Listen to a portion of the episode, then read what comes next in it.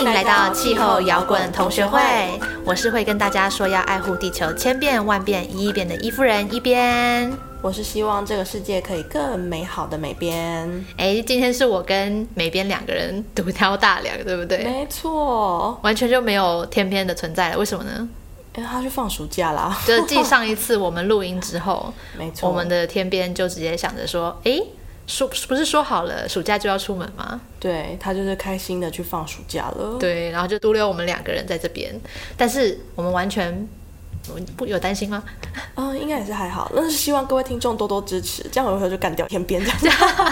对，我们就想着说这样子，哎，搞不好我们两个搭配还可以超越之前的点阅率，对不对？对，没错。好，不过这次天边不在的时候，他虽然是出去玩，可是像。美边也有机会在暑假的时候出门一趟，对不对？是的，没错。我之前刚带小朋友去日本玩了一趟。哦，结果怎么样呢？在疫情过后第一次搭飞机吗？对对。那你有那种心里面有种紧张，然后又有点害怕的感觉吗？有，前一个晚上我几乎是没办法睡觉，就是既期待又怕受伤害，嗯、然后出门还要在想说，要不要再带个什么药品啊什么之类的去应付，万一在那边突然有什么突发状况的话怎么办？这样子。嗯哼。然后结果。实际上还 OK 吗？非常的 OK，而且踏出久违的国门，就是有一种非常爽快的感觉。对，因为其实我当时因为公务的关系，第一次就是在疫情过后出去的时候，其实我非常紧张。我在现场已经有点不太确定自己应该走到哪里，然后整个。可能真的是太生疏了，就是两年都没有出国，就有种很生疏的感觉。然后你就完全不知道说，哎，其实出国的那个流程到底是什么，瞬间就忘记。然后在现场被人家提醒的时候，才想到说，啊，对对对，要做这件事情。真的真的。可是我觉得啊，公务行程出去就会心里面比较负担一点。嗯。如果是纯粹出去要放松的旅游，那种心情，整个心境完全是不一样的。然后是这样子吗？因为我之前就一直想说，我明明就很常出国，然后可是 突然那么紧张，然后觉得很害就。不知道自己在干嘛，对，那瞬间觉得很怪异。那如果现在可以，就是不是公务型的出门，嗯嗯，那我们的一边想要去哪里？我自己的话哦，因为我自己去一个国家，我真的是喜欢那种完全要了解到当地的人都在做什么，就是这种生活形态的那种。旅游方式，深度旅游，就是我会希望能够去感受到他们一般生活上面，比如说他们吃饭的时候会去 local 的地方哪里呀、啊，然后那种只要是旅游书有出现的地方就不会去这样。对，然后除此之外，我自己是很喜欢看遗迹、古文明的那种东西，像是自然遗产也可以，可是就是主要是遗迹类的。像在美洲的话，我就看到很多的那个玛雅文明啊、阿兹特克的文明啊，我自己是很喜欢那种。哇塞，所以我们的一边身体里面有个老灵魂，是这样，很像那种退休。之后才会做的行程 是不是？对，好哦，那这样子的话，如果是想要去看那种古文明的话，或者是一些自然遗产，嗯、我们一边最想要推荐去的地方是哪里？其实像那个联合国的教科文组织，它 UNESCO，他们其实就有列举很多世界遗产，包含自然跟这种古文明的遗产，就是实际有实体的那种，还有文化遗产等等。其实我觉得那些都还蛮值得去参观一下的。可是他们上面列举的这些自然遗产啊，或是文化遗产，好像都已经蛮受到气候变迁的影响，嗯、对他们来说都有一些蛮大的冲击。嗯、像之前那个澳洲的大堡礁啊，它就是有说到，因为海洋变暖，还有酸化啊，跟极端气候的关系，都加速了珊瑚的衰退，还有影响到它们的海洋物种的数量的减少。哦，对他们这边也有特别提到，像蛮多除了这些，嗯、呃。就是我们刚刚提到这种大堡礁这种自然的，其实还是他们陆地上面那样国家公园，其实好像近期也受到蛮多的冲击的。是是是，像那个还有另外就是西班牙的加拉霍奈国家 加加拉霍奈，对，听起来很绕口。加拉霍奈国国家公园呢，它就有影响到蛮多的，因为它其实是种植了非常多的月桂树林。那它那个月桂树林其实是比较难找到，而且也不容易成长的一个部分，这样子。它的月桂树的数量也是首屈一指的哦，但是啊，近年来因为气候变迁的影响，其实这种植被在南欧地区几乎已经非常大量的消失了。其实像西班牙这边的这个状况，在美国也蛮常见的，像那个美国的这个奥林匹克国家公园 （Olympic National Park），他们在那个公园里面，他们其实是由雪山、温带雨林跟海滨三个部分组成。可是因为近年来因为气候变成暖化的原因，所以他们有时候会有这种极端高温的情况，然后。甚至会有就是严重干旱的这种状况，所以导致他们的这个以前是有海滨的这种景观，就现在都完全没有办法就是对外开放给大家看了。那还有像是美国的黄石国家公园啊，它在之前就发生了非常严重的豪雨灾情，从一九八八年来首次哦，就是关闭整座园区的一个情形。那对这个嗯国家公园的营运来说，真的是有非常大的影响哎，真的。其实像我之前有在其他地方有看到说，其实包含那种澳洲昆士兰的那个湿热带世界遗产地区，嗯、他们像那个地方是包含了那个 Cooktown 还有 Townsville，他们是有个热带海岸线，大概有四百五十公里长左右，哦，好长哦。他们里面是一个非常古老的热带雨林，还有澳洲最大面积的那个热带雨林。其实它里面的生物多样性非常丰富，大概有百分之三十六的哺乳动物，二十九 percent 左右的这种青蛙物种啊。还有鸟类跟蝴蝶，大概有百分之六十的蝴蝶。但是近年来，因为极端高温啊，像天气事件，会导致这种丛林跟森林大火。那同时间，它也会因为暖化的关系，就有比较利于外来入侵物种的一些破坏。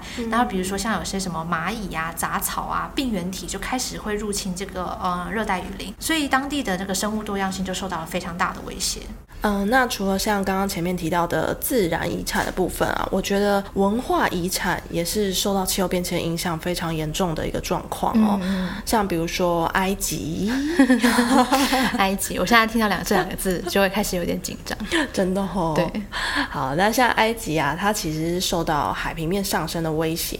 那我们也知道，埃及它其实是一个贫穷率比较高，然后人口又比较快速成长的地区。嗯、那根据世界银行的报告指出啊，它其实说埃及。在这样的情况下，受到气候变迁的影响，它其实算是蛮脆弱的国家之一。嗯，那它的呃，因为气候变迁的影响呢，造成海平面上升，所以它其实沿岸的很多呃古迹的部分就容易受到海水的浸蚀。他们有古迹在沿岸哦。对，他们有一些比较沿岸的城镇，它其实又受到影响哦。因为我们对埃及的印象都是金字塔，然后在沙漠里面。上次其实去埃及的时候的感觉就是，当你一直以为你对埃及的印象都只是沙的时候，可是其实没有，就是它就是到了一个地方之后就是一片海，所以它不是想象中那种就是完全没有水的地方。嗯，所以大家可能就是被电影骗了。嗯、真正实际上去看的时候，你可以体会到那个地方跟你印象中的那种冲突感。哦，对，而且一只骆驼都没看。我还想要问你，之前是不是都骑骆驼？没有，完全没有，没有。哎，这个部分我们是不是可以之后再请我们的一编号来跟我们分享一下？没错，没错。我觉得有非常多的心路历程是可以播出来的那种心路历程。有一部分可以，有一部分不行。好哦。对，因为其实像埃及之外啊，你有看过人家说，就是花一百多块或是两百多块美金就可以在欧洲买一栋城堡这个消息吗？没有哎、欸，前阵子非常的红，就是你有时候在网络上都可以看到，就是随便一个新闻就会突然提到这件事情，然后你知道那个标题党就会特别讲说什么这个东西熊杯熊杯，对对对，然后就有多少人大家都疯了什么之类的，的 对。可是你认真去看的时候，你就会发现他们想他们在讲的就是那欧洲的国家的城堡，因为欧洲有很多很多城堡嘛，就是可能真的可以用那种很低价的价格就可以买到一整座城堡。可是其实后面就会去你在下面去看一下乡民就会写到说，对啦，买很便宜，可是。维修可能就要几百几千万，哦、对，就是或者是维维持它的样子，就是会真的很费那个成本。事实上，我们的文化遗产有非常多的世界文化遗产，其实都是城堡。嗯，所以像在英格兰，他们的有一个遗产委员会，就是 English Heritage，他们就是管理英国各地大概超过四百个以上的这种历史遗迹。那目前根据他们的评估，已经有六座城堡受到海岸侵蚀跟海平面上升的威胁了。那像像是那个国际上面还蛮有名的几 Castle，就是皮尔城堡，uh. 然后 Bayers Cove Fort。还有什么 Cashhot，然后还有 Tintagel Castle，这几个都是蛮有名的城堡。可是像他们目前根据他们的评估，对于这些城堡的所在地来讲，海岸线的侵蚀已经是非常常见的事情。对他们来说，这已经不是气候变迁，就是已经它现在已经是现在时了，你懂吗？然后另外一部分就是根据他们的评估，英格兰南部海岸的海平面从上个世纪到现在已经上升了十四公分。所以其实对于真的在很沿岸的这些城堡来讲，其实真的是逐渐的那个海已经开始从一开始只是在远远很漂亮，到现在已经开始打到你的墙脚下。哇塞，这样他们就没有私人沙滩可以看了。对，然后所以现在他们已经开始要努力的去争取一些保护措施来保护这些城堡。所以他们在二零二一年二月的时候就有发现，像那个刚刚讲到的这个 Hearst Castle 东炮台的部分就开始因为这样的关系，海岸线侵蚀的关系，所以它就开始有点地基掏空，哦、所以它就倒塌了。然后刚刚讲的那个 Tintagel Castle，它其实已经投入。大概四万的英镑去维修它。所以想想，如果你想要买一个城堡，先有四万英镑，好，那是不要了。而且这还只是修一部分而已。真的，我可能还要花更多钱，我的城堡还会越来越小，越来越小。对，然后如果你不小心买到像 Peel Castle，就是皮尔城堡这样的话，它已经有一部分坠入大海。Oh my god！就是你可能买完之后，它就先少掉一半这样。这样我真的就要变成小美人鱼美编。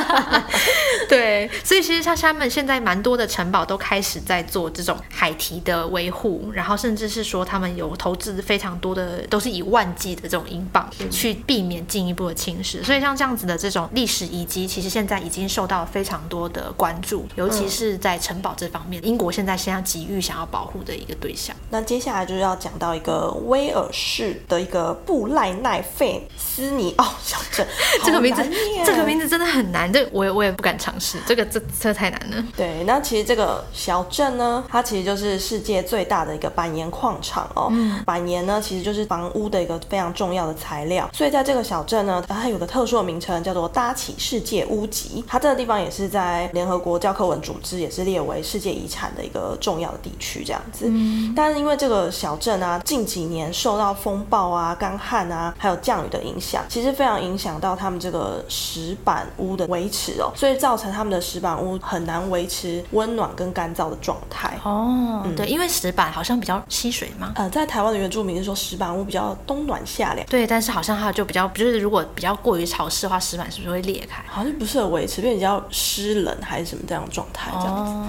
对，所以我们的世界屋脊希望它能够继续维持。对，他们就会担心有屋脊会不会就无法撑起这个世界这样子。不过我们刚刚讲的蛮多都是就是因为气候变迁的情况下，所以导致消失啊，或者是受损，嗯、或者是有可能会受到一些危害的一些文物跟古迹，还有甚至是自然遗产。可是好像也蛮多都是因为，尤其是二零二二年还有二零一九那段时间的干旱，对，所以而重新出土重见天日的一些啊遗迹，呃、对不对？台台湾是不是也有类似的状况？台湾也有啊，像上次那一年的时候，我们就去水库里面看一下水库的情况。那真的是水库非常的非常的干，干到我们就觉得可以直接走在那个水库的底上面。嗯，像那时候呃日月潭最常听到那个九蛙，对，它就已经都浮出来，看到九只青蛙趴在那。嗯，然后我们也可以直接就是那个干到那个码头那个步道，像大溜滑梯、大斜坡这样直接走下那个底的。哦，对，那你是实际去看过那个状态？对，当天我就觉得我这礼拜都不要洗澡了。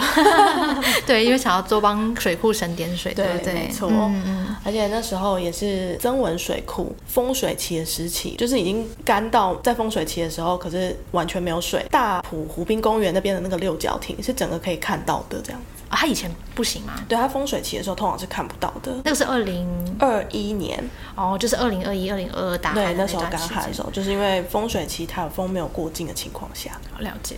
然后像我们刚刚讲的二零二一、二零二二台湾大旱的时候，是。可像二零一九年的时候，欧洲也有出现极端的干旱事件，所以它那段时间他们就造成这个人造的湖水位下降。西班牙巨石阵也是五十年来首次露出水面。然后那个时候他们一开始其实在一九二零年的时候就有被德国的考古学家发掘到，大概是上百块的这种巨石组成。那他们认为说这个巨石可能是以前旧有建筑的一个部分，对，那可能是坟墓啊，或者是一些贸易的据点啊，或者是聚落的地方就会有的宗教场所这样子。嗯嗯、但是这个因为一九六三年他们西在西班牙政府他们修建那 Valdecenia Cañas 的那个水库的时候就被淹没了。那可是这次就因为这个大旱的关系，所以就重新的浮出了水面。所以对大家来讲，以某种程度上来说，我们可能会觉得，哎。好像这些东西是以前曾经在历史上出现过，可是它现在又因为干旱的关系，又再次的出现在世人眼前。没错，像二零二二年的时候，刚刚提到西班牙，其实西班牙那时候在巴塞隆纳附近的一个干枯的水坝里面也发现了，哦，又，又是水坝，对，都是水坝。哎，对，那像刚刚提到这个水坝呢，它就是发现了一座西元九世纪的罗马教堂哦，九世纪。对，还有像马德里东方也是干枯的水库中也发现了一个早期的村庄废墟。区。嗯，就是有些蛮多的遗址就在这个过程当中也是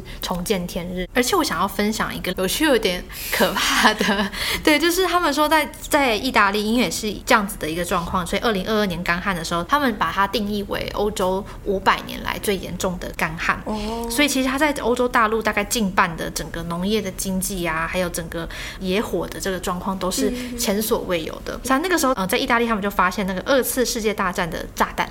对，因为他们干旱导致的这个河流啊，还有他们的湖泊就开始干涸，因为他们从上游就开始没有水了，然后就很多被淹没很久的这种文物就浮出水面，然后他们那个意大利的那个波河叫做 Po River，在那边就发现了这个第二次世界大战的未爆的炸弹，所以他们现场汇报的，对，所以他们那时候就看到了之后就想要办法移除，所以他们就赶快把当地三千多名的居民疏散，然后那个时候附近的一些临近的铁路跟公路也运输也就被迫终止，所以那个时候其实后来考古学家对于这件事情，他们就把它定义为气候变迁虽然是很强劲的对手，可是其实我们要积极面对它，而且尤其气候变迁造成的一些危机，其实对于他们考古学界是带来一丝希望的。他们很兴奋吧？对，他们某种程度上看到这些文物重见天日，尤其是比如说一般的人也不会想说，哎，我要去把水库的水抽掉，嗯，就是这是不可能的事情。对，对，所以像他们因为这样自然的一个事件，导致他们这些本来。几千年都会埋在水下的文物，就让他们有机会可以碰触到，所以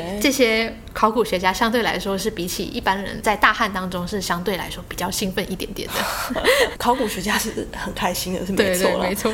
对啊，那像在那个伊拉克那边啊，也是一个非常严重干旱事件，嗯、那也是国内最大规模的水库摩苏尔大坝，它的水库水位的价大幅降低，嗯、那也是在那个情况之下，让一个有三千四百年的城市遗址，它那个地区的话，王国叫做米坦尼王国。嗯嗯，那米坦尼王国其实它是比较较少人认识的古文明。嗯，它其实大概在西元前十六到十三世纪存在，存在在。美索不达米亚，哎，听到这首歌很想唱歌，对，很想唱歌。我们下次要找人来唱歌。然后其实比较不被世人所熟悉，是因为他那时候其实是跟埃及啊、巴比伦啊那个时期的强国。嗯、那只是因为大家对这个古代的文明比较不是那么的了解，所以在米塔尼王国就会被称之为是被遗忘的帝国。那也是因为这次大旱的关系，才让这个王国有机会出土。可是也显示了这个气候危机其实真的是增加了民生用水的需求也造成一个非常大的经济危机。嗯，我觉得对于考古学家来讲，应该是一个非常振奋人心的消息。是，但对大部分人来说，确实这都是一个比较不乐见的一个情况。真的，对，对没错。不过啊，我觉得还是会有一批人，就是全世界迷恐龙的小朋友们。对，因为其实像在这次的这个干旱事件当中，那个美国德州西北部的恐龙谷州立公园，嗯、就是 Dinosaur Valley State Park，、嗯、它其实本身它就是一个有非常多恐龙的遗迹的地方。嗯、那他这次的话，因为他们这个干旱的状况，所以让他们在 Valley Park 里面的 Paluxy River 就整个干涸了，嗯、那他们就出现了数十个高脊龙的脚印。他们在这个地方也发现了波塞冬龙，就是海神，海神吗？对，海神 Poseidon 的那个波塞冬。然后因为这个高脊龙啊，他们其实这个就是高脊龙这个脚印，嗯、它其实是可以追溯到大概一亿年前。所以我们刚刚讲了三千年前，其实都是小 case，他们就是一亿多年前。然后他自己本身，因为这个地方本来就有很多的这个恐龙足迹跟化石嘛，是，所以他们其实对于他们来讲，就是出土化石或是出土足迹化石，其实是没有什么特别的。可是问题是，这一个高脊龙其实从西元两千年开始就再也没有出现了。这一次也是因为这个的关系，平常它都是隐藏在水底下面，或是沉积物。底底下，可是这次真的是因为这个干旱的状况，所以它才真的浮出了水面。那刚刚讲到这个波塞冬龙这种恐龙，它其实它的身高大概可以达到六十六英尺，然后体重大概可以达到四十八吨，其实是目前已知最高的龙。所以其实像这样子的这个这些资讯啊，像尤其像我们刚刚提到这种，可能真的是史前，甚至是。真的是很久很久以前的这种的，通常都会一般来说都会透过因为环境的变迁，比如说风沙的关系，它开始就会沉积堆叠在沙土下面，嗯、一次的就这样全部都展现在大家眼前，这真的是蛮少见的情况。真的听起来蛮振奋人心的。对，如果你是就是小朋友跟考古学家的话，感觉可以当下一次那个侏罗纪公园的题材这样。没错，没错。但是我们还是要想啊，就是其实他很多人都在问说，哎，那这样子的话，我们刚刚讲了这么多，就是可能会对文明或是一些遗迹产生影响。可是后来又发现，其实很多时候对于本来藏在水水底下，或者是藏在一些嗯，就是沉积物下面的这些古文物的发掘，好像又是一个机会。所以是不是真的就是气候变迁反而会对我们的古文明的发掘带来一个非常正面的效果呢？嗯，我觉得应该不是这么说。我觉得气候变迁应该是让古文明的保存更加困难。哦，对，因为其实你想想看，就是这些古文明它其实是沉在水底下面非常久的。嗯，那一个东西泡在水里面，它本来就会有点比较脆弱啊，是是是或者是腐烂这样子风化，那或怎么样的。可是如果你看到它，你现在让它因为干旱的关系有这个机会露出水面，但是干旱这个状况并不是一直持续发生的，这样来来回回。比如说暴露在空气中，在沉在水底面，其实这样子的状况，其实是让古文物更加保存困难。哦，对，那个科罗拉多河的这个干旱，其实就有曾经让古文物暴露在大气当中，嗯、然后就好像有因为呃后面又发生洪水这个问题，所以导致它那个承载那个密西西比河的沿岸的一些文物，反而因此而受到比较大的损伤。所以我觉得这气候变迁其实让古文明的保存是更加不易的，对，所以应该是说，某种程度上，像我们刚刚提到那些，嗯、呃，因此而重见天日的这些文物，可能是暂时性的，对，或者是说一次性的。嗯，可是大多数应该说比较大的比例，它是比较容易有可能受损，或者是说在技术上面，它反而会成为一个呃损害的因子的可能性。是，没错，没错。那我觉得还有一个问题哦，就是同一时期在密西西比河的下游河畔，他们其实也有发现了一个十九世纪的贸易商商船的船骸哦，这个船骸它其实。一样具有考古的意义，嗯，可是呢，因为这个船骸它比较靠近堤坝，嗯，那就是刚出来的时候，比较还来不及去把它保存，那那时候就有很多当地的人啊，或是游客，他们就觉得哇塞，太新鲜了，然后就。想要去摸一下这个古老的残骸，摸起来像是什么感觉？所以在这样子的情况下，就是透过这些触摸啊，或者是这样子去触碰这些古文明的状况，就会让这个文物保存也是变得更加困难的。对，就是还没有来得及做到这样，因为如果真的要去挖掘的时候，一定会有这种维护的工作。嗯、对，没错。可是这种没有特别主动的去做挖掘工作的时候，可能就没有想到说会有这样子的状况，对，所以就还没有准备好做这些保存的一个作为。其实这样。讲起来的话，我们就想要，应该我们作为一般人，我们应该就把文明这些古文物，要想做那种应该要捧在手心上，小心翼翼 呵护的爱情，有没有？就是那种远可远观不可亵玩焉。对，没错。对，对，我们要想象到说，这些东西其实都是非常的的细致的，我们要把它。当做我们就是历史当中一个非常重要的一个时光记录的点，对，对，因为它其实真的是在那边可能这种生活留下来的记录，对，因为在这种几千几亿年甚至是亿年的这种就状况，我觉得那都是一个非常很难得的一个机会，让我们看到这些东西。虽然说是在气候变迁的这个情况下而发生的，但是我们还是要记得，如果遇到这样子的状况的时候要小心，不要去触碰它，因为这样对我们未来的这种历史的记录来说是相对比较可。可惜的，是没错。呃，而且除此之外啊，我们最重要的还是我们的古文明，其实真的一直不断的在受到我们很气候气候变迁下很多很多的威胁。是，所以刚刚提到的，不管是风暴潮啊、海平面上升啊、嗯、干旱呐、啊，甚至是洪水，嗯、有时候把洪水都把一些可能很具有历史意义、文化意义的一些古迹都摧毁了。是，其实我们的古文明也是需要受到很多的重视跟保护。嗯、那没错，就像我们刚刚讲说，像是需要被呵护的爱情。我觉得真的是这样耶，尤其。呼应一下我们现在这个情人节，对不对？哦、对，没错。对啊，其实古文对，因为古文明的遗迹真的很像，就是它是是很容易逝去的爱情。对，所以如果不好好保存它的话，不努力好好保持它，保住保住它的新鲜，保住它的这个活力，还有它的原样的话，其实真的很容易就随风而逝了。哦、没错，对，好像又要唱歌了。就 是爱情就是成为古文明的一种了。对啊，没错。所以我们也可以继续多多多。关注这个议题，那我们也透过这样子的一个机会，从古文明，然后一路讲到逝去的爱情，所以不要我们不要逝去的爱情，我们希望透过在这个计划下，现在进行式，然后也希望大家再把这个保持的精神、维系维系这个精神，以及还有永续的精神，放到我们爱情经营当中，然后也祝好对，然后然后也祝我们所有的听众情人节快乐，没错。好，那我们今天。气候摇滚同学会就地解散，散。